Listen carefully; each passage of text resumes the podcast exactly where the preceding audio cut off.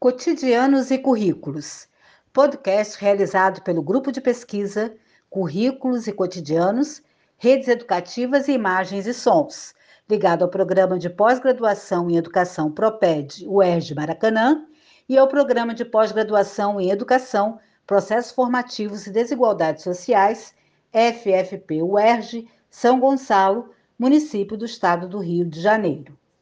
Em outubro, estaremos desenvolvendo nossa terceira série temática desse nosso podcast, Cotidianos e Currículos. Aos que têm nos acompanhado e aos que chegam agora, informamos que vamos tratar de sentidos e sentimentos nos processos pedagógicos. Como os sentidos e os sentimentos estão presentes ao pensarmos nossas escolas e seus praticantes pensantes, suas, seus docentes, suas, seus estudantes, as, os responsáveis por elas e eles, as comunidades nas quais as escolas estão inseridas, os que convidamos para fazerem suas crônicas e as, os entrevistados, vão contribuir e muito com o que fazem, sentem e pensam para que melhor conversemos acerca dessa questão. Acompanhe. O podcast Cotidianos e Currículos tem postagem semanal com temáticas que mudam a cada mês.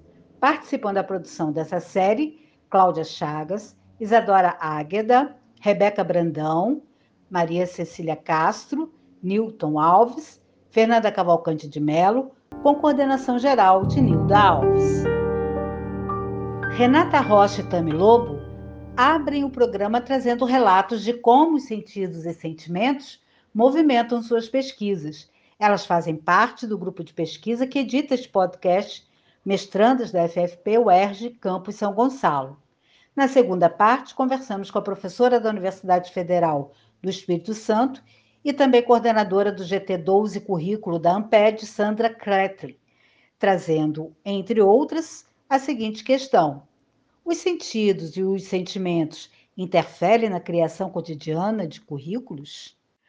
Para inspirar o seu dia, nós encerramos com a música de número 6 do disco Mundo Piano, de Fernando Moura. São músicas que duram até um minuto e foram gentilmente cedidas para compor os nossos episódios. Seja bem-vinda, seja bem-vindo ao episódio de número 10.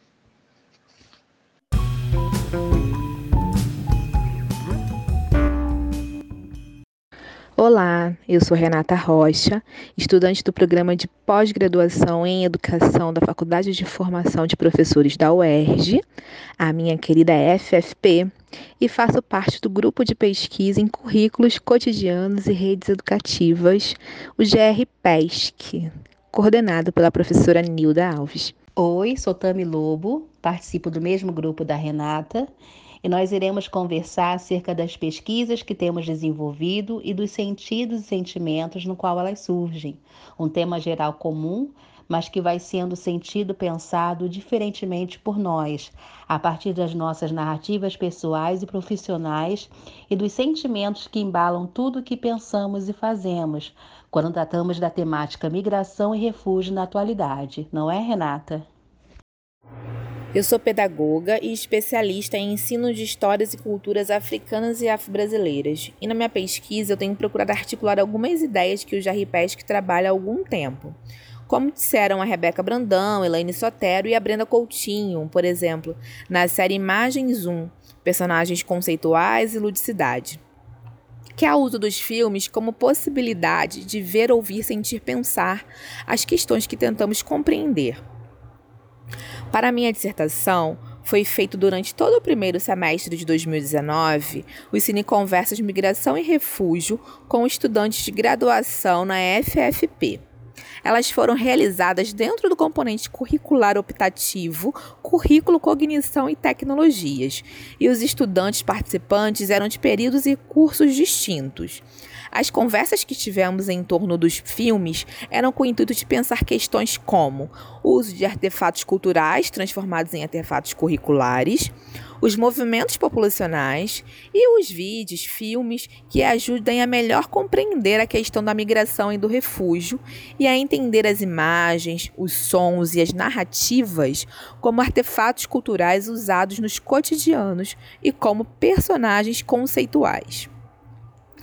Dentre os filmes vistos, sentidos, ouvidos, pensados, está o filme Brooklyn, de produção internacional, que narra um romance cujo pano de fundo são dois imigrantes, um rapaz italiano e uma jovem irlandesa, que se encontram em Nova York. Entre a produção nacional está o filme Era o Hotel Cambridge, que narra a história de pessoas de diferentes partes do mundo e do Brasil, ocupantes de um prédio na cidade de São Paulo e que vivem entre os dilemas pessoais cotidianos e a luta pela posse regular do imóvel abandonado. Para compreender como são empregados os usos nos cotidianos, recorro a Michel Dissertor. Assumo a ideia também dos currículos praticados, de acordo com a pesquisadora Inês Barbosa de Oliveira, sendo o currículo praticado aquilo que docentes e discentes criam permanentemente na escola e agora fora dela, online e também em suas outras redes educativas para enfrentar o que o currículo oficial não assume, mas que está presente nas escolas, como os estudantes refugiados, por exemplo. Assumo ainda a ideia de personagens conceituais a partir de Deleuze, pois entendemos que os filmes, as imagens, os sons, em alguns casos o cheiro e o paladar, mas isso fica para a conversa com a Noali Toja, outra pesquisadora do GRPESC, né? Como tudo isso nos estimula a pensar e fazer perguntas acerca da temática de trabalho que tentamos desenvolver e, a, e nos fazer avançar em nossos fazeres. Por isso dizemos e escrevemos juntos ver, ouvir, sentir, pensar. Afinal, é impossível dizer que essas coisas acontecem separadamente. Escrevê-las separadas criava uma dicotomia em nossa maneira de fazer pesquisa com os cotidianos. E a outra ideia que permeia a minha pesquisa de todo de RPESC é ter a conversa como metodologia de pesquisa e trazer as narrativas dos seres humanos com quem nos encontramos para o nosso trabalho. Isso é substancialmente o sentido da minha pesquisa e também da pesquisa da Tami, que é uma exímia narradora, por sinal. Eu, Tami, pesquiso a criação de narrativas infanto-juvenis realizadas por jovens de uma ONG do Rio de Janeiro, com a ideia de conversar acerca da migração, tema dos livros lidos e criados.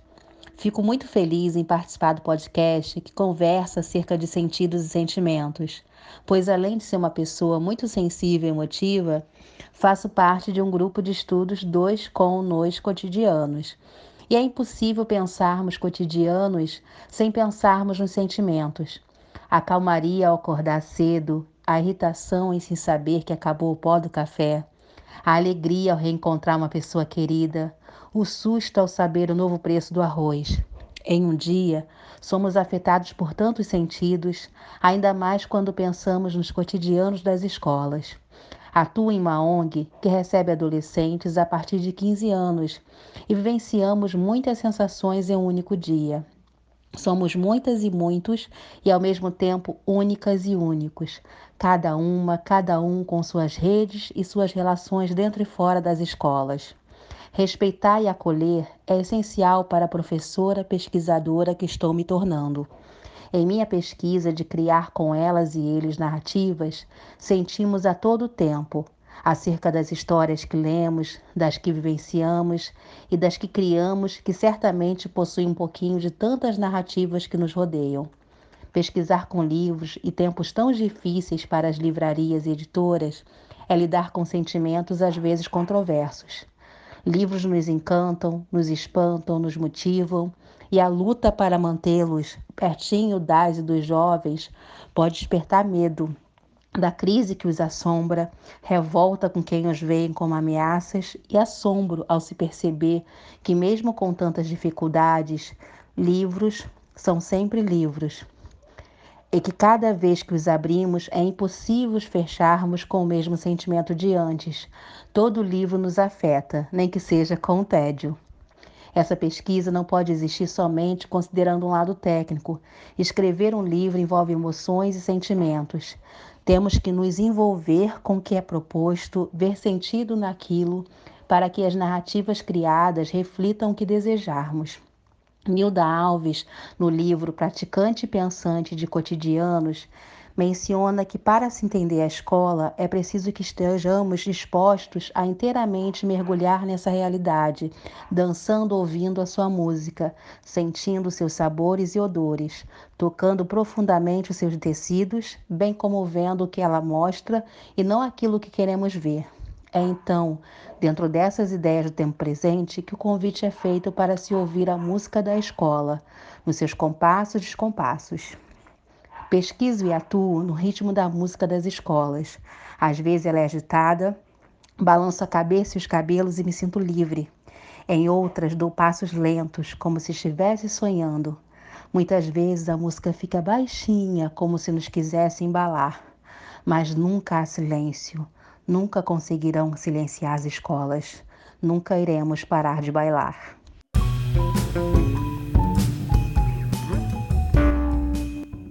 Olá, eu sou Maria Cecília, participante do grupo de pesquisa Currículos Cotidianos, Redes Educativas, Imagens e Sons, e professora do Colégio Universitário Geraldo Reis, Colune UF. Vou conversar hoje com a professora Sandra Kretley, da Universidade Federal do Espírito Santo, que compõe, junto com Janete Magalhães, que já foi entrevistada em um de nossos programas, e Tânia Dalboni, que está em pós-doc em nosso grupo de pesquisa, a liderança de um grupo de pesquisa na sua pós-graduação em torno de filmes e cotidianos escolares. Atualmente é coordenadora do GT12 de currículo da Amped. Professora Sandra, é um prazer tê-la conosco nessa entrevista. É, e a gente vai começar a primeira entrevista perguntando sobre o seu trabalho nos cotidianos escolares. Como que você tem percebido os modos como os sentidos e os sentimentos interferem na criação cotidiana de currículos? Boa tarde a todos. Queria inicialmente agradecer a professora Nilda Alves e todo o grupo de pesquisa pelo convite para contribuir com a composição da terceira série temática do projeto podcast Cotidianos e Currículos. A pergunta inicial, enviada pela professora Nilda, vem violentar o nosso pensamento que, com uma pergunta forte que já ecoa nos, nos debates do campo curricular há muito tempo. Como sentidos e os sentimentos estão presentes ao pensarmos nossas escolas e seus praticantes pensantes. Como os sentidos e os sentimentos interferem na criação cotidiana de currículos. Começamos o mês de outubro, mês importante para o campo da educação, pois no dia 15 comemoramos o Dia dos Professores. Momento fundamental para pensarmos as práticas políticas de professores e de currículos. Há 20 anos atrás, foi lançado um livro organizado pela professora Nilda Alves, Regina Leite Garcia, Carlos Eduardo Ferraço, Silvio Galo, uma trupe muito boa, né? Que se chamava O Sentido da Escola. Esse livro, para mim, é um marco na minha formação, né? E eu resgato esse livro, que tem como título O Sentido da Escola, que ele acompanha toda uma coletânea de muitos outros livros, uma coleção que vai trazer a força do, dos cotidianos das escolas. A força daqueles que praticam e fazem as escolas todos os dias.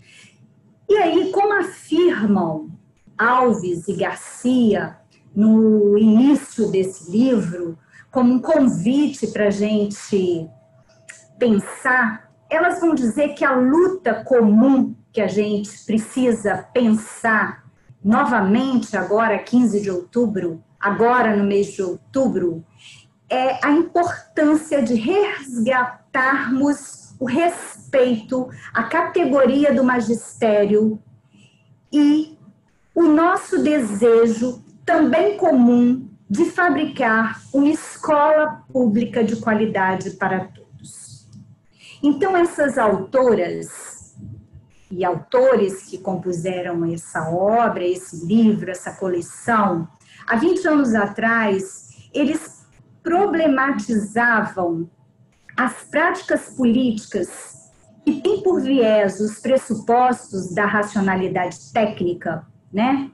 Assim, a gente foi desconstruindo a cada encontro coletivo de eventos organizados por nós pesquisadores, né? Eventos como da Amped, o evento Redes, o evento do NUPEC aqui no Espírito Santo que a gente construiu, a gente foi desconstruindo essa ideia produzida pela ciência moderna de que os conhecimentos se constroem linearmente, hierarquicamente, e a gente começa a trazer muitos outros conceitos importantes para nossa formação, o conceito de redes de conhecimento, o conceito de rizoma, de Deleuze e Guattari, o conceito de Foucault das múltiplas redes de poderes e jogos de poderes que atravessam a escola, para desconstruir para romper com essa força da ciência moderna,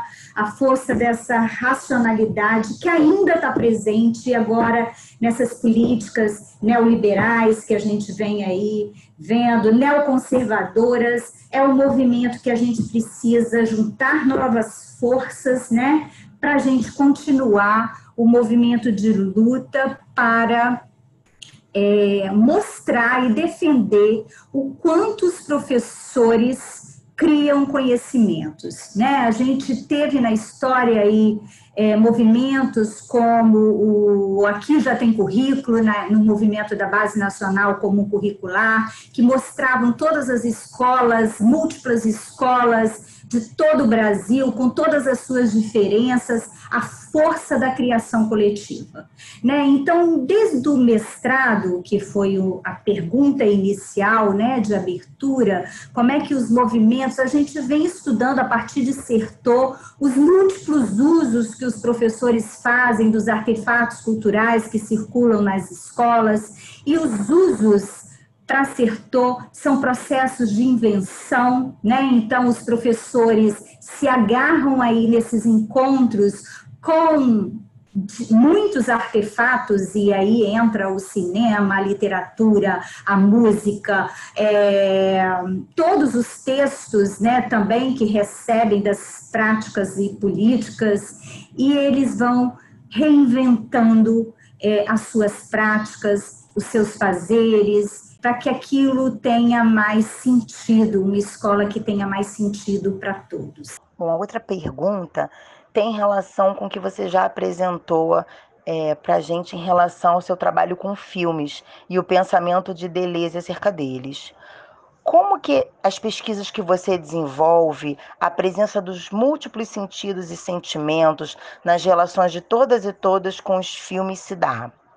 E que questões essa ideia abre às nossas reflexões acerca da sétima arte do cinema? Então, é, na verdade, a gente, eu fiz no, no pós-doutorado agora é, um estudo mais aprofundado é, de dois livros do Deleuze, que é Cinema 1 e Cinema 2, para a gente tentar pensar esse movimento, mas quando a Nilda é, pediu para falar de sensações, sentimentos, emoções. Eu busquei, na verdade, um livro do Deleuze, mas que foi a lógica da sensação, a lógica dos sentidos. E aí, é, tem um ponto que eu acho que vai poder nos ajudar, que é pensar é, que a gente produz blocos de sensações na escola,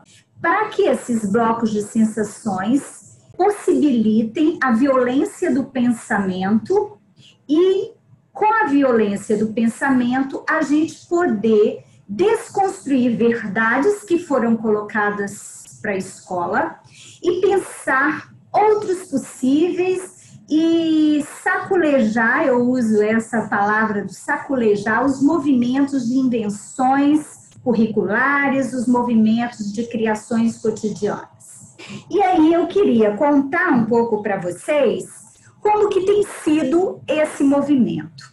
A gente fez uma escolha desde quando a Janete começou muito com esse movimento de usar signos artísticos é, como disparadores dos movimentos de pensamento no processo de formação continuada nas escolas em movimento de extensão, a gente escolheu a princípio curtas metragens, né? E vários curtas que a gente foi selecionando, e agora tem dois orientandos da Janete que têm feito o movimento de fazer uma seleção e uma listagem de curtas que a gente depois pode até repassar para o grupo, é, que tem sido os disparadores desse movimento de pensamento. E eu gosto também de dizer que, além das imagens, dos sons como disparadores, né, a gente entende que as redes de conversações, que vem muito posterior às sensações e afecções causadas pelo encontro com as imagens e com sons, elas também criam blocos de sensações que são provocadores dos movimentos de invenções curriculares. E aí é, eu vou contar, né, para facilitar algumas experiências. Eu queria, não sei se a Maria Cecília já está com curta disponível, para colocar um pouco dessa ideia das imagens e sons, para eu contar um pouco como que funciona esse sons, imagens nos encontros de professores e quais os efeitos dessas imagens e sons nos processos de invenção de currículos e de expansão da coletividade de professores. Da nossa casa até a casa da avó são duas quadras. Para mim, calçada, ferragem, mercadinho e chegou. Para Valentim, pedrinhas, árvores, pedras soltas que toda vez tira e coloca, buscar encaixe. Duas ruas atravessadas para dar mão para mamãe. Poças d'água, pisoteia, alegra, refresca. Ai, que água suja, dizem uns. É água de chuva, meu cara. Ai, que delícia, apontam outros. Titi nem liga. Só pisa, pisa, pisoteia. Mas no percurso até a casa da avó, há também o que me parece mais valoroso para Tintin. Os quatro encontros, estabelecidos por ele desde o início. Que nem sei precisar quando foi. Nesses eu só respeito e acompanho. Só olho vibro.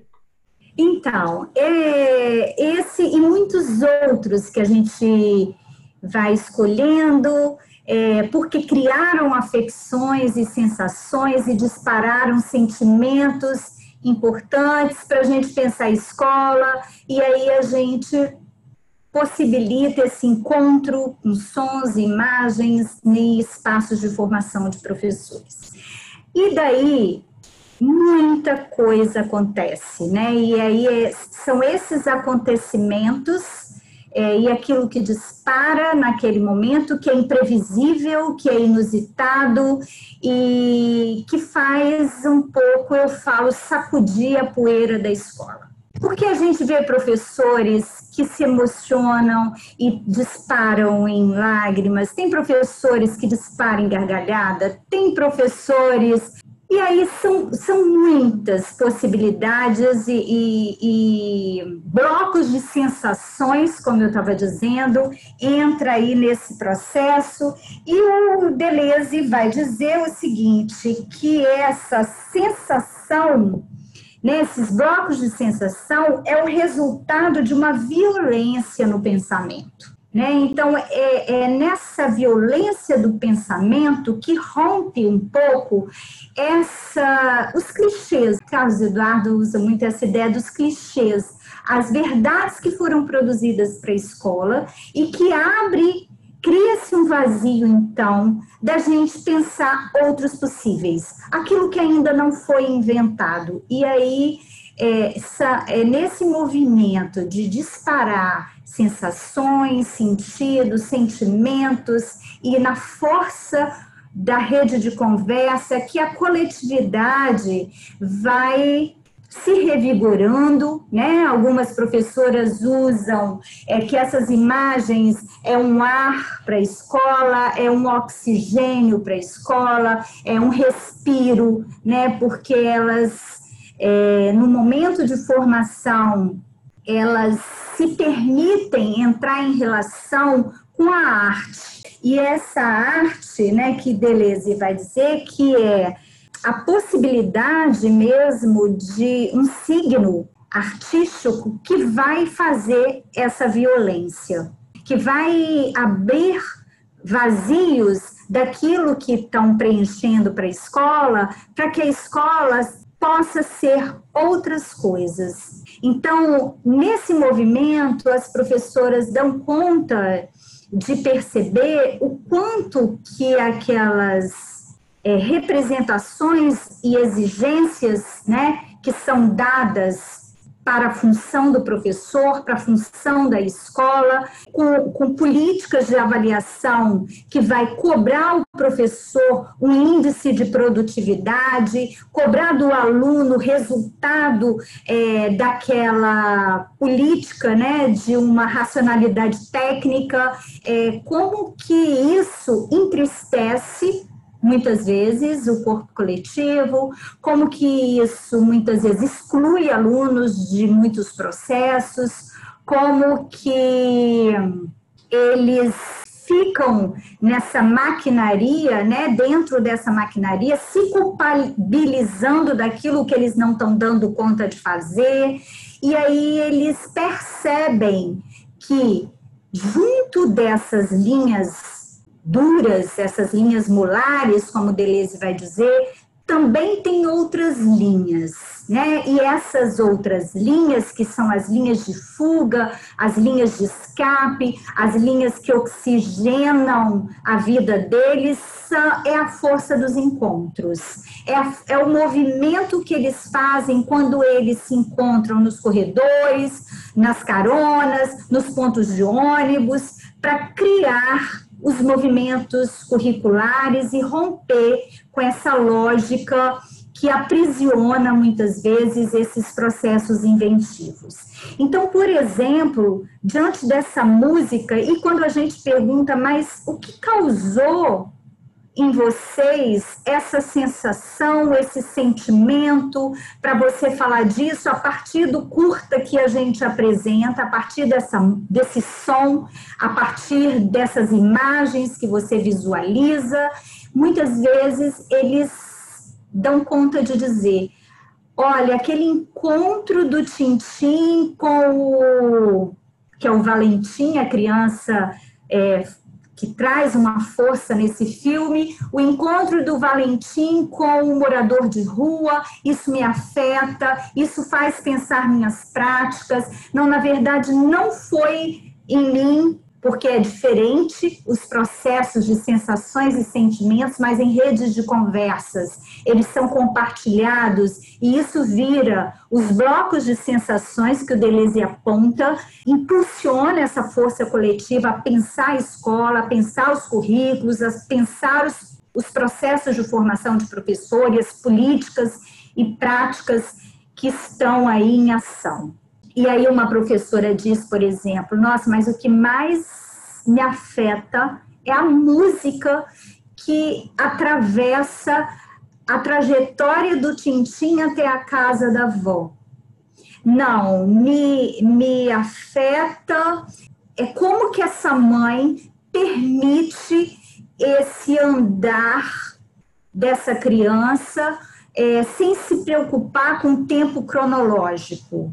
E aí abre-se nesse movimento dela falar desse sentimento e dessa afecção que o filme possibilitou aberturas para a gente pensar o cotidiano das escolas, para a gente pensar as práticas e políticas curriculares, né? Então tem sido os sons, as imagens, as fotografias, disparadores e de movimentos de pensamento, porque a arte possibilita essa violência no pensamento, a quebra da representação, né, a ruptura com esse pensamento dogmático que vem construindo verdades para as escolas e para a educação há muito tempo. E aí, esse encontro, o cinema, a educação, os signos artísticos, possibilita que a gente resgate isso que a Nilda fala, que é um momento importante da gente resgatar é, a categoria e valorização né, dos professores. Então, falar disso, desses nossos movimentos de pesquisa, no momento que a gente está precisando mais do que nunca reforçar as nossas lutas para a categoria do magistério, né? E para o nosso desejo de que o magistério crie processos de resistências a essas políticas que vêm mais uma vez querendo prescrever o que que o professor tem que fazer nas escolas e esquecem que o professor é criador, inventor das suas práticas e políticas curriculares e educacionais no encontro que ele estabelece cotidianamente com seus alunos, com os pais dos seus alunos, com a comunidade que o rodeia e com todos os artefatos culturais que circulam nas escolas todos os dias. Então, é um pouco essa nossa contribuição e o Deleuze tem nos ajudado muito nesse movimento, porque ele traz esse a importância dos signos artísticos como disparadores desses processos, né? Quebra da, dos pensamentos clichês e dos pensamentos dogmáticos para a educação. Eu acho que você trouxe contribuições incríveis é, para a gente pensar a potência que é, é o cotidiano, os cotidianos escolares e como nós somos afetados por essa rede de sentimentos é, e, e, que, ao mesmo tempo, é, nós trazemos para a escola, nós nos formamos e somos formados por elas. Eu queria te agradecer muito por trabalhar conosco, por conversar conosco sobre essas questões e, e te agradecer, né? Porque você ajuda a gente é, a pensar tudo isso, as redes. Você cria conosco nessa conversa esses blocos de sensações também, né? E só queria agradecer, queria te perguntar se você tem alguma coisa para colocar, alguma é, algum link, alguma imagem ou alguma coisa que pudesse compartilhar. Olha só, Deleuze vai falar nesse livro que é filosofia, é, num capítulo chamado Percepto, Afecto e Conceito. Ele vai dizer que a arte conserva, e é a única coisa no mundo que se conserva. E aí, mais na frente, ele vai dizer o que se conserva, a coisa ou a obra de arte é um bloco de sensações, isto é, um composto de perceptos e afectos. Né? Então, os afectos é o que movimenta, como diz Spinoza, a nossa vida, né? São os, os bons encontros que expandem a nossa alegria de vida. Então, o que eu queria dizer para a gente se agarrar nos bons encontros, nos bons afetos que a gente tem na escola, que a gente crie uma política da alegria nos cotidianos das escolas e que a gente cuide um do outro para que os afetos tristes não nos afetem. Obrigada Maria Cecília, pelo encontro. Obrigada, Nilda Alves, pelo convite. Eu estou amando, amando o podcast, o projeto podcast. Tenho assistido e que ele tenha uma vida muito longa, porque nasce no movimento né, de pandemia, num movimento muito diferente que a vida nos fez viver, né? E a gente percebe na sabedoria da nossa professora e querida Nilda como que a gente precisa constantemente fazer do limão uma limonada. Obrigada, Nilda, por nos ensinar sempre. Nós é que agradecemos, professora Sandra Kretley, pela sua presença, pela sua contribuição e por fazer com que a gente continue pensando a potência e o sentido da escola. Muito obrigada e até a próxima. O vídeo compartilhado por Sandra Kretley está disponível na plataforma do YouTube e foi postado em 17 de dezembro de 2014. Ele se passa em uma cidade do Rio Grande do Sul e traz as andanças e encontros de Valentim, o Tintim e o seu trajeto cotidiano rumo à casa da vovó. Ele tem uma trilha sonora alegre mambembe, trazendo a memória de infâncias, brincadeiras e risos. O vídeo é gravado em plano baixo, respeitando a altura do personagem principal, Valentim, que na época tinha um ano e quatro meses de vida. Da casa de Tintim até a casa da avó há uma distância de duas quadras. Para Tintim, essa aventura diária permite descobrir um mundo de possibilidades e encontros.